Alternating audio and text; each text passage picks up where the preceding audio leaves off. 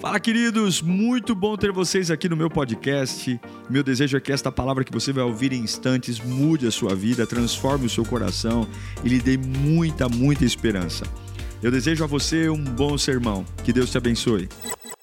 Eu quero que você abra sua Bíblia no livro de Hebreus, capítulo 7, versículo 1.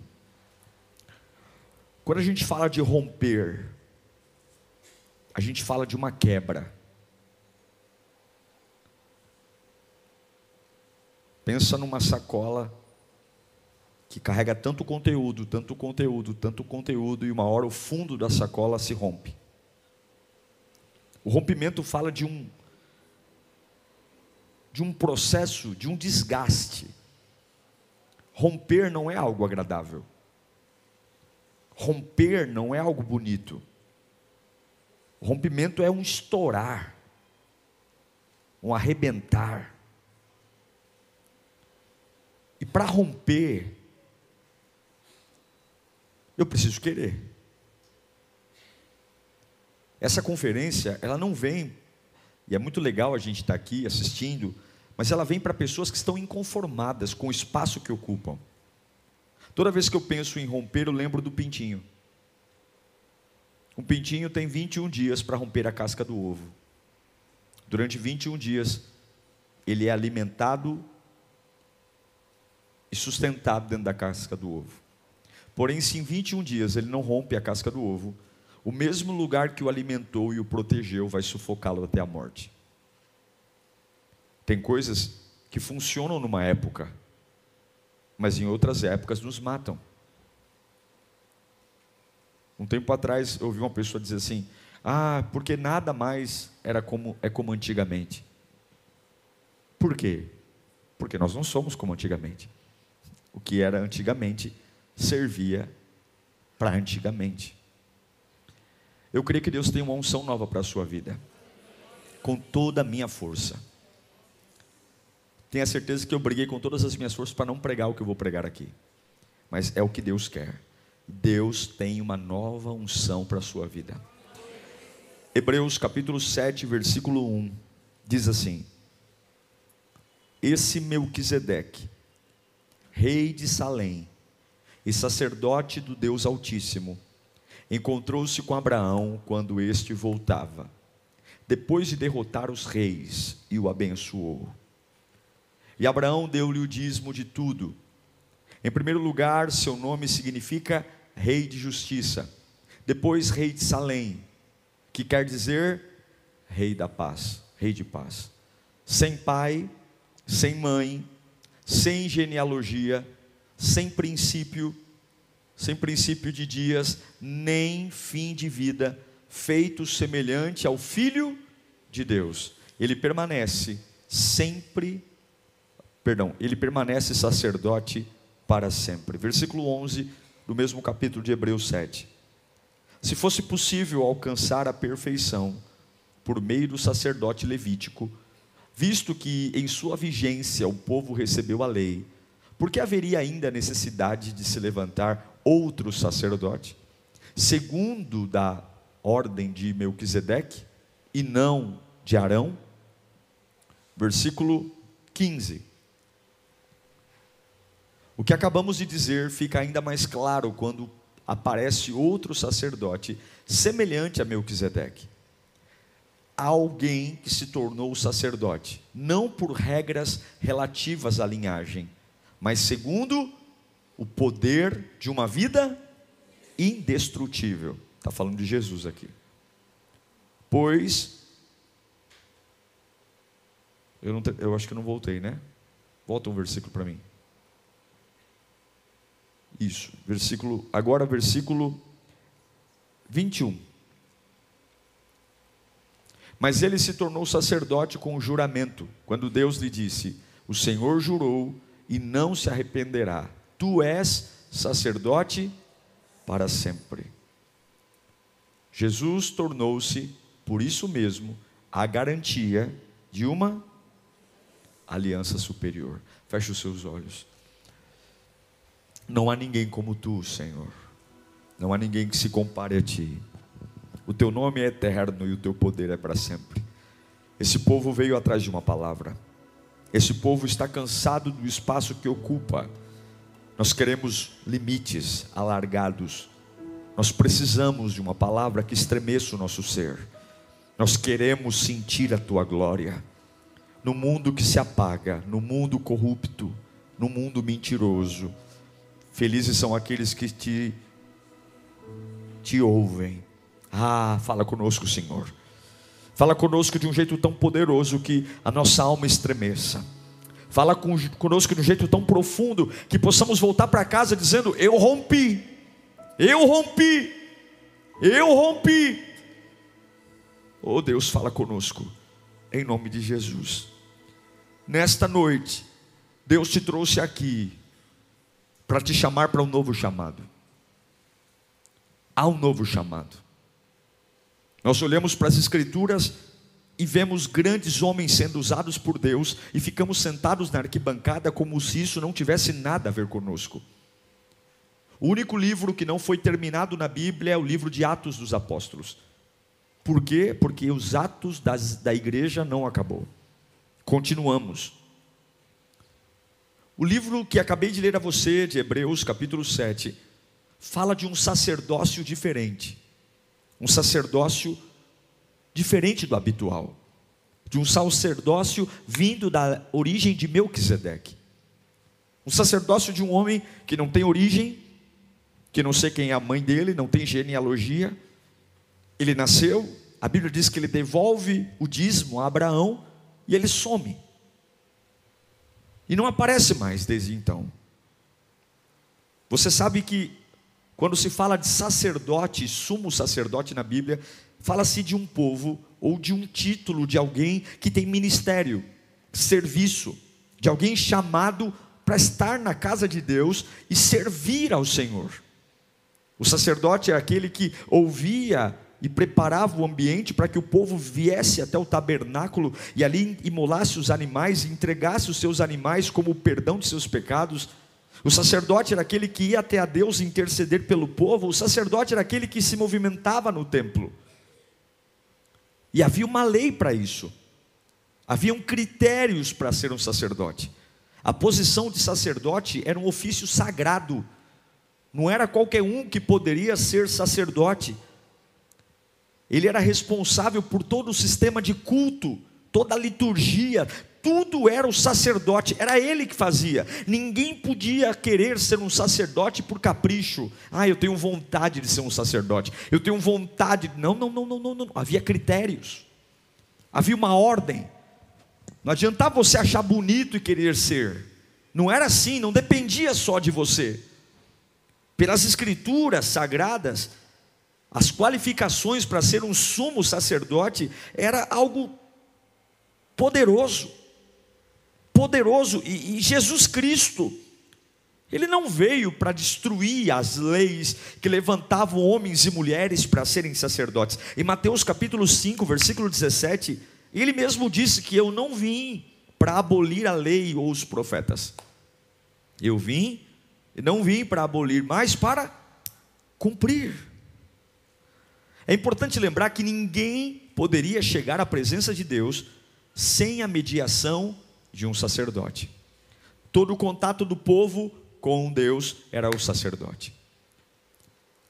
Ainda bem que em João 14,6 Jesus diz que Ele é o caminho. Ok? Resumindo, para já dizer o que Deus tem para você. Os sacerdotes eram da tribo de Levi. Não adiantava você querer ser sacerdote. Somente aqueles que eram da tribo de Levi poderiam ser sacerdotes. E sabe o que é interessante? Jesus não era da tribo de Levi.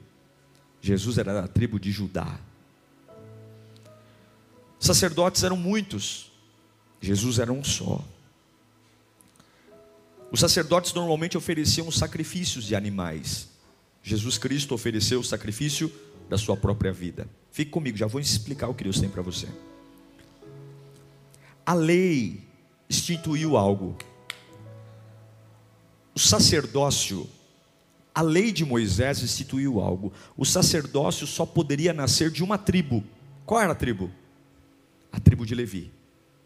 E o primeiro sacerdote primeiro sacerdote que veio da lei de Moisés foi Arão. Arão foi o primeiro sacerdote. E todos os sacerdotes que vieram após Arão eram da tribo de Levi.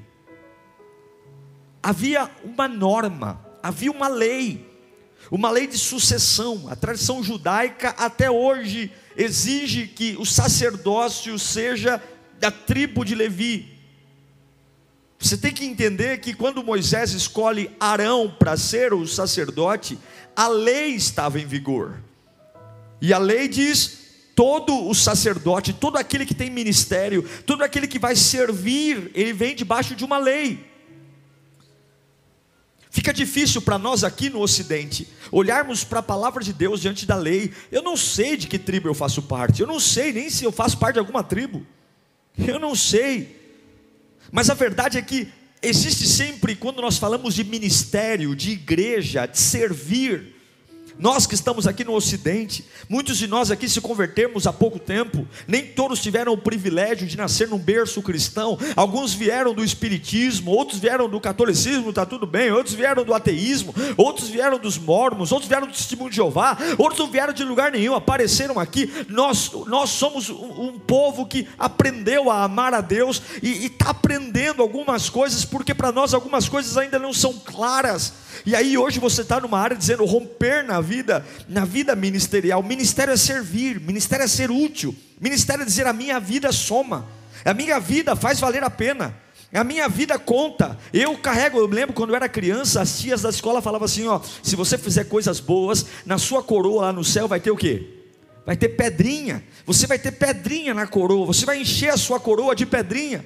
O reino de Deus hoje virou uma clientela enorme, homens e mulheres que não servem, que não querem contribuir em nada, que não ajudam em nada e fazem da igreja como fazem no restaurante. Eu posso ir para o céu? Posso, mas é muito pouco. É muito pouco entender que algumas vezes eu não faço parte de uma linhagem sacerdotal. Eu não sou filho de pastor, eu não sou filho de diácono. A minha casa é uma casa que um bebe, outro fuma, outro se droga. Pastor, você tem que entender que para mim é mais complicado romper na vida ministerial.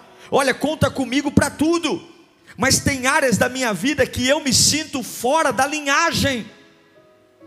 Eu me sinto, e a, a, quando você olha para a lei, você observa que o sacerdócio, a capacidade de ser usado por Deus era algo que você tinha que ser da tribo de Levi. Mas aí o autor de aos Hebreus, ele está dizendo que veio um sumo sacerdote, porque o sacerdócio da lei era um sacerdócio quebrado, porque Arão ou qualquer outro sacerdote, sacerdote, por mais que ele fosse santo aos olhos dos homens, ele ainda é um pecador e ele precisa oferecer sacrifício por ele e pelos outros, porque ele também peca. E aí vem o autor de aos Hebreus dizendo que agora vem um novo sacerdócio, um sacerdócio paralelo à lei. Sim, a lei está em vigor. Se você quer acreditar na lei, você pode acreditar. Jesus não veio para destruir a lei, ele veio para cumpri-la. Mas Jesus, ele abre uma porta exatamente para os desajustados, ele abre uma porta para os marginais, aqueles que estão à margem. Jesus abre a porta para uma unção que não vem baseada na lei, mas vem baseada nele, porque ele é um sumo sacerdote que não erra, que não peca, ele é um sumo sacerdote perfeito. E o autor de Hebreus diz que Jesus, ele vem da ordem não ele não vem da ordem de Arão. Ele não é descendente de Arão, mas ele vem da ordem de Melquisedeque. Quem é Melquisedeque? Quem é Melquisedeque? Melquisedeque é um homem que não tem linhagem. Se você for ler Melquisedeque em Gênesis, você vai ver que ele aparece, ele não tem linhagem, ele não tem pai, ele não tem mãe. Melquisedeque é uma tipologia de quem é Jesus. E esta linhagem de Melquisedeque não é uma linhagem de lei. Fala comigo, não é mais pela lei. Se fosse pela lei, nenhum de nós estaria aqui. Fala comigo, não é pela lei, é pelo Espírito. É pelo Espírito. E eu creio que Deus vai derramar uma nova unção nesta noite aqui. Não é mais pela lei, é pelo Espírito. Mas existe um homem, um homem, que se levantou como sacerdote no Antigo Testamento, porque eu fiquei hoje cavucando a Bíblia, cavucando. Eu falei, será que só Jesus, que não era da linhagem de Levi, que se levantou como sacerdote? Tinha um. Tinha um sacerdote que não era da linhagem de Levi e se levantou como sacerdote no Antigo Testamento. Ele não era da linhagem de Levi. Sabe quem é? É Samuel. Sacerdote Samuel. Samuel foi um sacerdote. Samuel foi um homem usado por Deus. E o sacerdócio de Samuel não foi reconhecido pela lei. O sacerdócio de Samuel foi reconhecido pelo Espírito. Escute. O que eu quero ministrar aqui nesta noite. Talvez você tenha muitas desculpas por ser quem é e por fazer o que faz. Talvez você diz, pastor, eu me sinto limitado para servir a Deus. Eu me sinto limitado para ser útil na presença de Deus. E quando eu estou falando de, de, servir, eu não estou falando só aqui na casa da igreja, não. Eu estou falando de entregar a vida. Eu estou falando de fazer o Senhor ser maior que as minhas dores. Eu estou falando de viver por Ele. Eu estou falando de rasgar tudo que tem que rasgar, desde a amizade a tudo, e dizer: é o Senhor que vai, vai, vai valer a pena. O que eu estou ministrando nessa noite é para que você entenda que você pode ter nascido em Itaquera, em Ae Carvalho, você pode nunca ter colocado o seu pé em Israel, você pode nem saber o que é ser levita, você pode nem ter lido a Bíblia ainda, você pode dizer, mas eu quero dizer que você não precisa, por causa de Jesus. É isso que eu quero que você entenda. Se você entender isso hoje, toda a mensagem está paga. Se você entender isso hoje, por causa de Jesus, por causa do autor e consumador da nossa fé, você não precisa mais de uma linhagem sacerdotal. Você não precisa mais de uma escola sacerdotal. Você não precisa mais de um pedigree sacerdotal. Você não precisa, você pode ser uma pessoa extremamente comum, uma pessoa extremamente simples e ainda assim lotada do poder e da glória de Deus. Você pode ser uma pessoa que não vai ser segundo Arão. Me desculpe, Arão, mas eu não sou da linhagem de Arão. Eu nem sei o quem foi meu tataravô. Eu não sei, mas eu sei de uma coisa: Jesus Cristo me torna sacerdote pela linhagem de Melquisedeque, porque Ele é o sumo sacerdote. E talvez você vai se enquadrar. Eu fui pesquisar sobre Samuel. Quem foi Samuel? A primeira característica que eu vejo de Samuel e vejo nos homens é que homens, homens que se levantam como sacerdotes espirituais, eles não dependem de quem o gerou humanamente. Você não depende do pai que teve e da mãe que teve. O sangue que vale não é o sangue do teu pai e da sua mãe. O sangue que vale é o sangue carmesim e não o sangue azul, o sangue amarelo, o sangue vermelho. Em nome do Senhor Jesus, eu me lembro de Samuel, em 1 Samuel capítulo 1, versículo 27. A casa de Samuel era uma casa desajustada. 1 Samuel 1, 27 era este menino que eu pedia e o Senhor concedeu-me o pedido. Porque isso, por isso eu dedico ao Senhor por toda a sua vida. Será dedicado ao Senhor, e ela ali adorou. Samuel não era fruto de um sonho da tribo de Levi. Samuel não era, Samuel é fruto de uma mãe perturbada.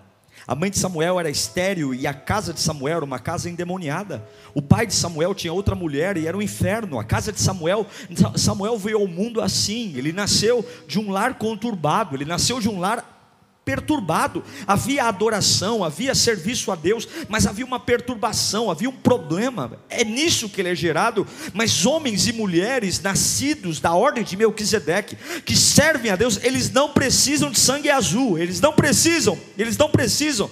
O pai e a mãe num casamento em crise. Samuel nasce ministerialmente num lar em conflito. E ele se levanta num líder vindo de uma família imperfeita, vindo de uma linhagem imperfeita. E eu te pergunto: o que impede o seu chamado? O que impede Deus de usar você?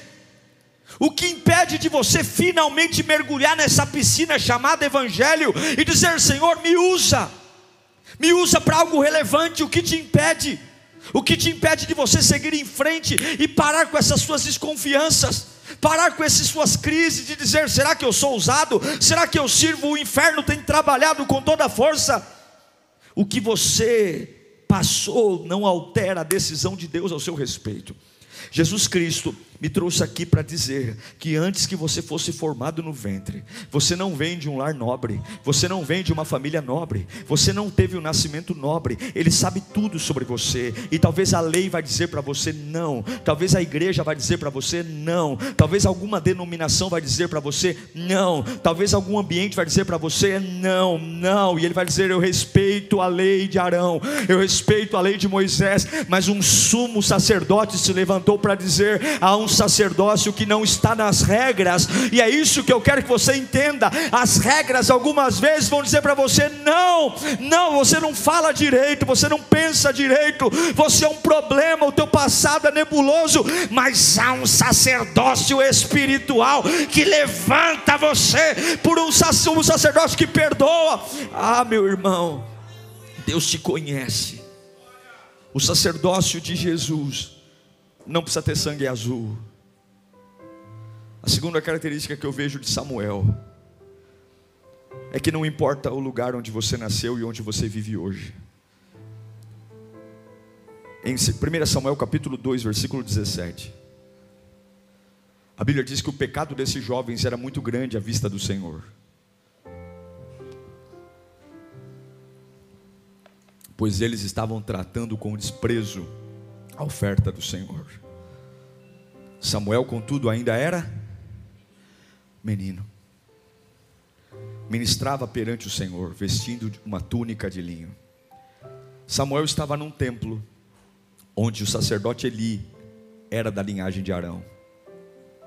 Os filhos de Eli, dois sacerdotes, Ofni, que significa em hebraico braço de ferro, e Finéias, que significa boca de bronze. Aqueles que eram para fazer o certo estavam fazendo errado. Aqueles que estavam na regra estavam prostituindo dentro do templo. A Bíblia diz que eles não amavam mais o Senhor. Eles não amavam, mas eles estavam na lei. Eles estavam na religião. Eles nasceram para aquilo. Eles foram treinados para aquilo. E tem vezes que tem gente que todo mundo diz: é você, cara. É você. E Deus me livre, me parecer como um sacerdote e não servir a Deus genuinamente. Deus me livre ter cara de crente e não servir a Deus genuinamente. Eu prefiro ter cara de, de, de, marginal e servir a Deus decentemente, do que ter cara de crente e servir a Deus como marginal. Eu prefiro ter cara de bandido e servir a Deus genuinamente, do que ter cara de santo e fazer o que um bandido faz. Eli, Ofini e Finéias, eles eram da linhagem eles foram feitos para aquilo. E a casa de seu pai está ali. E foi naquele ambiente que Samuel foi criado. Foi naquele ambiente. Os filhos de Eli eram ímpios. Os, os, filhos de Eli eram ímpios, aqueles que foram chamados para fazer a obra de Deus, aqueles que foram treinados, aqueles que foram que estudaram, aqueles que tinham tudo, estavam fazendo a obra de Deus de qualquer jeito, de qualquer forma aqueles que eram para estar nas tribunas, dando exemplo, ministrando, porque tinham conhecimento, tinham pedigree, tinham sangue nobre, tinham linhagem, mas estavam prostituindo sobre a obra de Deus, mentindo, e Deus não se agrada disso. Os filhos de Eli são mortos, e quando Eli fica sabendo que os filhos são mortos, ele cai da cadeira e morre também porque Deus não tolera um sacerdócio que se prostitui, um sacerdócio arruinado. E quando eu falo de sacerdócio, eu não estou falando só de altar, não, eu estou falando de todos aqueles que servem ao Senhor. Os filhos de Eli eram ímpios. E em Salmo número 107, versículo 16, a Bíblia diz: Porque despedaçou as portas de bronze e rompeu as trancas de ferro. Lembra que Ofini significa braço de bronze? Lembra que Finéias significa boca de ferro? Deus, Ele sempre vai despedaçar o bronze e o ferro. Sabe por quê? Porque ele usa quem é de barro, ele não usa quem é de bronze nem quem é de ferro. Deus não usa barra, Deus usa barro. A barra é inflexível, o barro é flexível. O barro não tem valor em si mesmo, o barro não tem vontade própria. O que eu quero dizer é que não importa onde você nasceu, não importa onde você viveu, não importa, porque Deus vai quebrar as portas de bronze. Meu irmão, Deus vai levantar uma geração de pessoas extremamente improváveis. Escuta o que Deus está falando. A igreja brasileira vai entrar num processo de crise nos próximos meses nós vamos enfrentar retaliações e a regra, aqueles que estão apenas sacerdotes por conta da regra não vai sobreviver. Ministérios vão acabar, igrejas vão fechar, pastores vão desistir, voluntários vão desviar, porque se você serve apenas pela ordem da regra, o seu coração não suporta os dias que estão por vir. Deus está dizendo: "Eu estou convocando um novo exército para um novo chamado". Há um sacerdócio de lei, há um sacerdócio de aquele que vem bonitinho, canta, ora, prega, serve, vem para a igreja, é voluntário, devolve o dízimo e volta para casa, mas está dizendo: eu cumpro as regras, sim, as regras são essas, mas o autor e consumador da nossa fé está dizendo: eu estou atrás daqueles que não têm pedigree, daqueles que nasceram em lares conturbados, daqueles que foram filhos de prostituta, daquele que ela quase foi um aborto, daqueles que têm um lar problemático, daqueles que olham para você e dizem: sua casa nunca vai ser nada, a sua casa é uma casa promíscua. Deus está dizendo: eu estou estou erguendo um novo sacerdócio, um sacerdócio pelo Espírito, pessoas que foram quebradas pela vida, pessoas quebradas, e você diz: só eu sirvo a Deus, só eu sirvo a Deus. É tão bonito ver o carro todo chegando. Eu olho para aquela família, eu olho para aquela família, e eu chego na igreja sozinho, eu chego na igreja sozinho, eu canto sozinho, eu vou para a igreja e ninguém na minha casa me apoia. Jesus está dizendo: parabéns para aqueles que conseguem seguir a linhagem de Arão, continuem. Eu não vim para abolir a lei, eu não vim para destruir a lei. Se você quer ficar na lei, fique, mas eu estou chamando alguém para um novo nível. Eu estou chamando, eu estou chamando você para um novo nível. Eu estou quebrando, eu estou chamando os Samuéis, os Samuéis que são simples, os Samuéis que são humildes, os Samuéis que são improváveis os Samuéis que não querem aplausos humanos, os Samuéis que não querem fazer igreja para si, está cheio de gente fazendo igreja para si, culto para si, pregação para si. Tem, não, não, eu, tô, eu quero Samuéis improváveis, mas que conseguem, além de não ser filhos de pais nobres, além de crescerem em lugares que não são legais, são chamados em terceiro lugar. Levanta a mão para cá.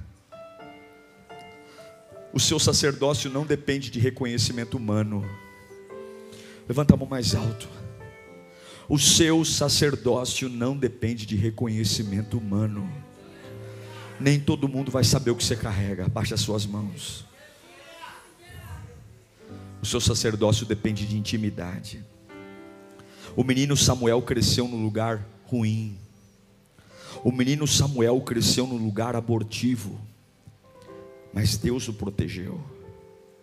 Deus o protegeu. Em 1 Samuel capítulo 3, Samuel estava ali, ele não era descendente de, de Levi, ele não era descendente de Arão, mas ele estava no templo. E em 1 Samuel capítulo 3, versículo 1, o menino Samuel ministrava perante o Senhor sobre a direção de Eli. E naqueles dias, raramente, raramente, o Senhor falava. E as visões, ninguém ouvia Deus. Até que um sacerdócio novo se levanta. No versículo 10 de 1 Samuel 3. E o Senhor, depois de duas vezes, voltou a chamá-lo: Samuel, Samuel. E Samuel disse: Fala, pois o teu servo está ouvindo. A gente não precisa de reconhecimento. A gente não precisa de palanque. A gente precisa de intimidade.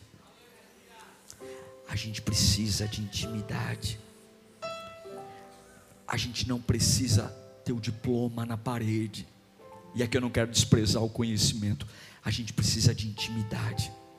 A gente precisa olhar que nem sempre eu vou caber nos lugares ideais. Por três vezes Deus chamou Samuel e ele corria para o quarto do Eli, dizendo: Eu não estou entendendo, o senhor quer falar comigo? Você quer falar comigo? E ele falava: Eu não estou te chamando, eu não estou te chamando, volta a dormir, moleque, volta a dormir, eu não estou te chamando. E na terceira vez, Samuel correu para o quarto do Eli e ele falou: Eu sei, é Deus que está te chamando, é Deus. Para de visitar o quarto do passado, para de visitar os quartos das regras, para de visitar o quarto do que se foi, vai lá para o teu quarto, Deus vai falar com você. Deus tem algo para começar, meu irmão querido, em nome do Senhor Jesus. Esse dia é um dia perfeito para romper na vida ministerial. Esse dia é um dia perfeito para romper em tudo aquilo que você já aprendeu, em tudo aquilo que você já viveu, em tudo aquilo que você já creu, em tudo aquilo que você já passou por igrejas, você já foi ministrado, você já passou por regras, você já aprendeu a ser batista, a ser assembleano, a ser liriano, você já aprendeu todas as coisas que podiam te ensinar, você já aprendeu tudo, mas Jesus me trouxe aqui para dizer nesta, nesta noite: chegou a hora de você ir para um novo degrau. Eu estou tirando você das regras, eu estou tirando você dos achismos, eu estou tirando você das coisas pequenas. Olha o que ele diz em Mateus capítulo 4, versículo 4: Nem só de pão viverá o homem, mas de toda a palavra que sai da boca de Deus. Deus te trouxe aqui nesta, nesta noite para dizer: Eu vou te conduzir a partir de hoje, eu vou te conduzir. Olha, eu estou limpando você. Você é alguém imperfeito, você é alguém pequeno, mas eu vou te usar. Escuta o que Deus está falando aqui. Escuta, eu não estou conseguindo nem pregar de Deus está falando com gente aqui. Você não se enquadra, mas eu estou dizendo a você: um sacerdócio será posto em ti. Sabe o que Deus fez com Samuel? A arca tinha sido roubada pelos filisteus. Havia uma grande batalha. Sim, o um menininho que não era de família real. Sim, o um menininho que não era da tribo de Levi. Sim, o um menininho, o garotinho que era diferente. O garotinho que foi criado no meio dos ímpios. O garotinho que foi criado no meio da profanação. Era para ele ser nada. Era para o ministério dele ser corrompido. Era para ele ser influenciado por Ofini e Finéias. Mas quando Deus tem um plano, ainda que o ambiente seja promíscuo, Deus te preserva. Quando Deus tem um plano, ainda que tudo à sua volta seja sujo, você não se suja. Quando Deus tem um plano, Ele preserva a sua mente, porque a voz de Deus vai falar no meio do silêncio. Ninguém ouve Deus, mas você vai ouvir. Naquele teu quarto, na tua casa, você vai ouvir. Você vai ouvir Deus. Deus não vai, Deus não vai mexer com você. Deus não vai abandonar você. Você vai ouvir. Você vai ouvir a voz de Deus. Você vai ouvir o poder de Deus. Você vai ouvir. Sabe o que significa Samuel em hebraico? Significa Deus ouve. Levanta a mão para cá. Deus está tendo um particular com você nesta noite. Há uma unção para ser liberada. Eu eu vou pregar no novo nível, vou cantar no novo nível, vou orar no novo nível. E aí vão dizer: Mas tu não tem teologia, mas você aceitou Jesus ontem, mas você começou a vir para a igreja esses dias, mas você não é de família torta. Eu sei quem é tua mãe, eu sei quem é teu pai, eu sei o que tu fez ontem, e você vai dizer: Parabéns para você. Eu não estou na regra, mas meu sacerdócio é espiritual. Eu sou espiritual é de Jesus. Sabe o que eu acho lindo? É que a mesma roupa, a mesma roupa, o mesmo tecido que foi feito o véu do templo. Êxodo capítulo 26, versículo 31. Êxodo 26, 31. Faça um véu de linho fino trançado de fios de tecido azul, roxo e vermelho, e mande bordar nele querubins. Esse era o véu que ficava entre o santo lugar e o santo dos santos. O mesmo tecido, o mesmo pano era a roupa do sacerdote. O mesmo pano que fechava o santo dos santos que somente um sumo sacerdote podia entrar uma vez por ano para oferecer sacrifícios pelo povo, era a mesma roupa que o sacerdote usava. Quando Jesus disse em Marcos capítulo 15, versículo 37, mas Jesus com alto brado, por que será que ele gritou? Mas Jesus com alto brado expirou. E o que aconteceu? O véu do santuário rasgou-se em duas partes, de alto a baixo. o mesmo véu que se rasgou na entrada do Santo dos Santos era a roupa de todos os sacerdotes. Um novo sacerdócio começou. Deus te trouxe aqui, Ele vai usar você. Ele vai usar você. Ele vai usar você. Sabe o que o pequeno Samuel fez? Em 1 Samuel capítulo 7, o povo estava promíscuo. O povo não queria saber de Deus, o povo não queria saber de palavra, o povo não queria saber de nada. Em 1 Samuel 7, versículo 3, a Bíblia diz que Samuel disse a toda a nação de Israel: o desajustado, o que não era da tribo de Levi, o fora da regra, o fora da lei, ele reúne toda a nação. Se vocês querem voltar-se para o Senhor de todo o coração, livrem-se então dos deuses estrangeiros e das imagens de Astarote, consagrem-se ao Senhor e prestem culto somente a Ele, e Ele os libertará das mãos dos filisteus. Assim os israelitas se livraram dos balaíns e dos postes, eh, postes sagrados e começaram a prestar culto ao Senhor. Versículo 5: E Samuel prosseguiu: Reúnam todo Israel em Mispá, e, e eu intercederei, intercederei ao Senhor a favor de. Quem está fazendo isso? Ele é sacerdote? Ele é sacerdote? É, mas é da tribo de Levi? Não. Deus o fuzilou? O fulminou? Não. Versículo 8 do 1 Samuel 7. E disseram a Samuel: Não pares de clamar por nós ao Senhor, o nosso Deus, para que nos salve das mãos dos filisteus. Continua. Então Samuel pegou um cordeiro, isso é papel de sacerdote, ainda não desmamado, e ofereceu-o inteiro como holocausto ao Senhor. E ele clamou ao Senhor em favor de Israel, e o Senhor lhe respondeu. E enquanto Samuel oferecia o holocausto, os filisteus se aproximavam para combater Israel.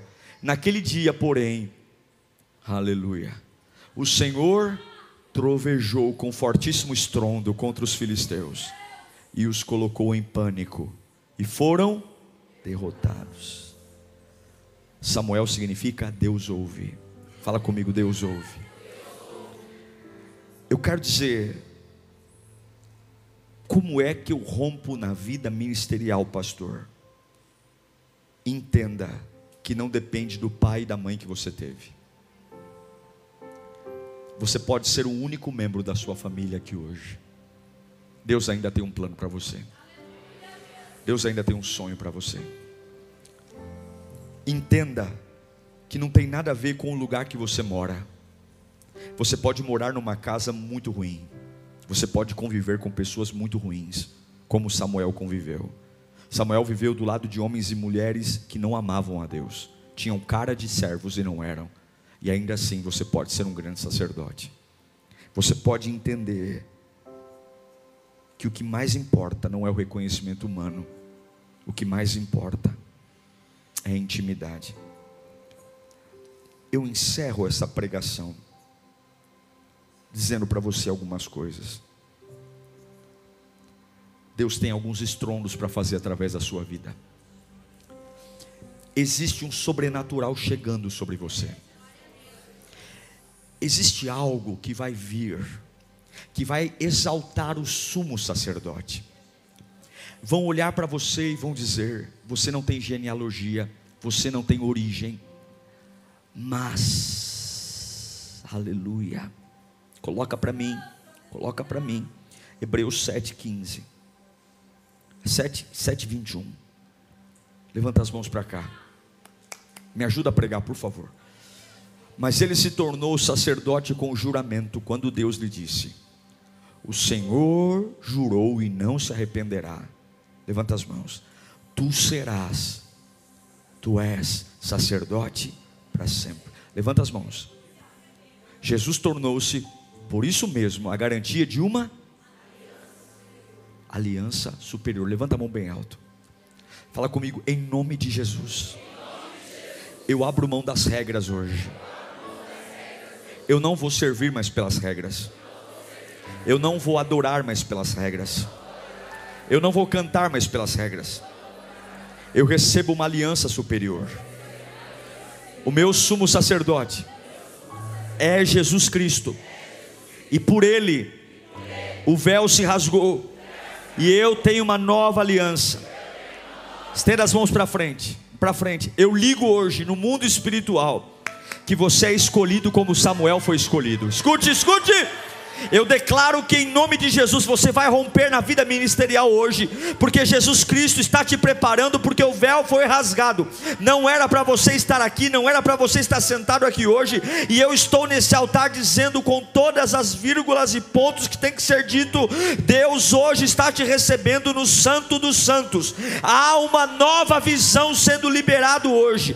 Deus está te abençoando e você não vai ficar mais de mãos vazias. Hoje Hoje há uma vida vindo desse altar para você, uma marca de uma nova unção, uma autoridade vindo, e não tem nada a ver com o que você fez, é graça de Deus. Hoje Deus manda eu te dizer: o teu refúgio será o meu altar, a tua presença será renovada no meu altar, no meu altar, eu vou tratar você, eu vou renovar você, eu vou encher você. Uau! Eu tenho certeza que Deus falou com você. Tenho certeza que depois desta palavra a sua vida não é mais a mesma. Peço que você também me acompanhe nas minhas redes sociais: Instagram, Facebook YouTube. Me siga em Diego Menin. Que Deus te abençoe.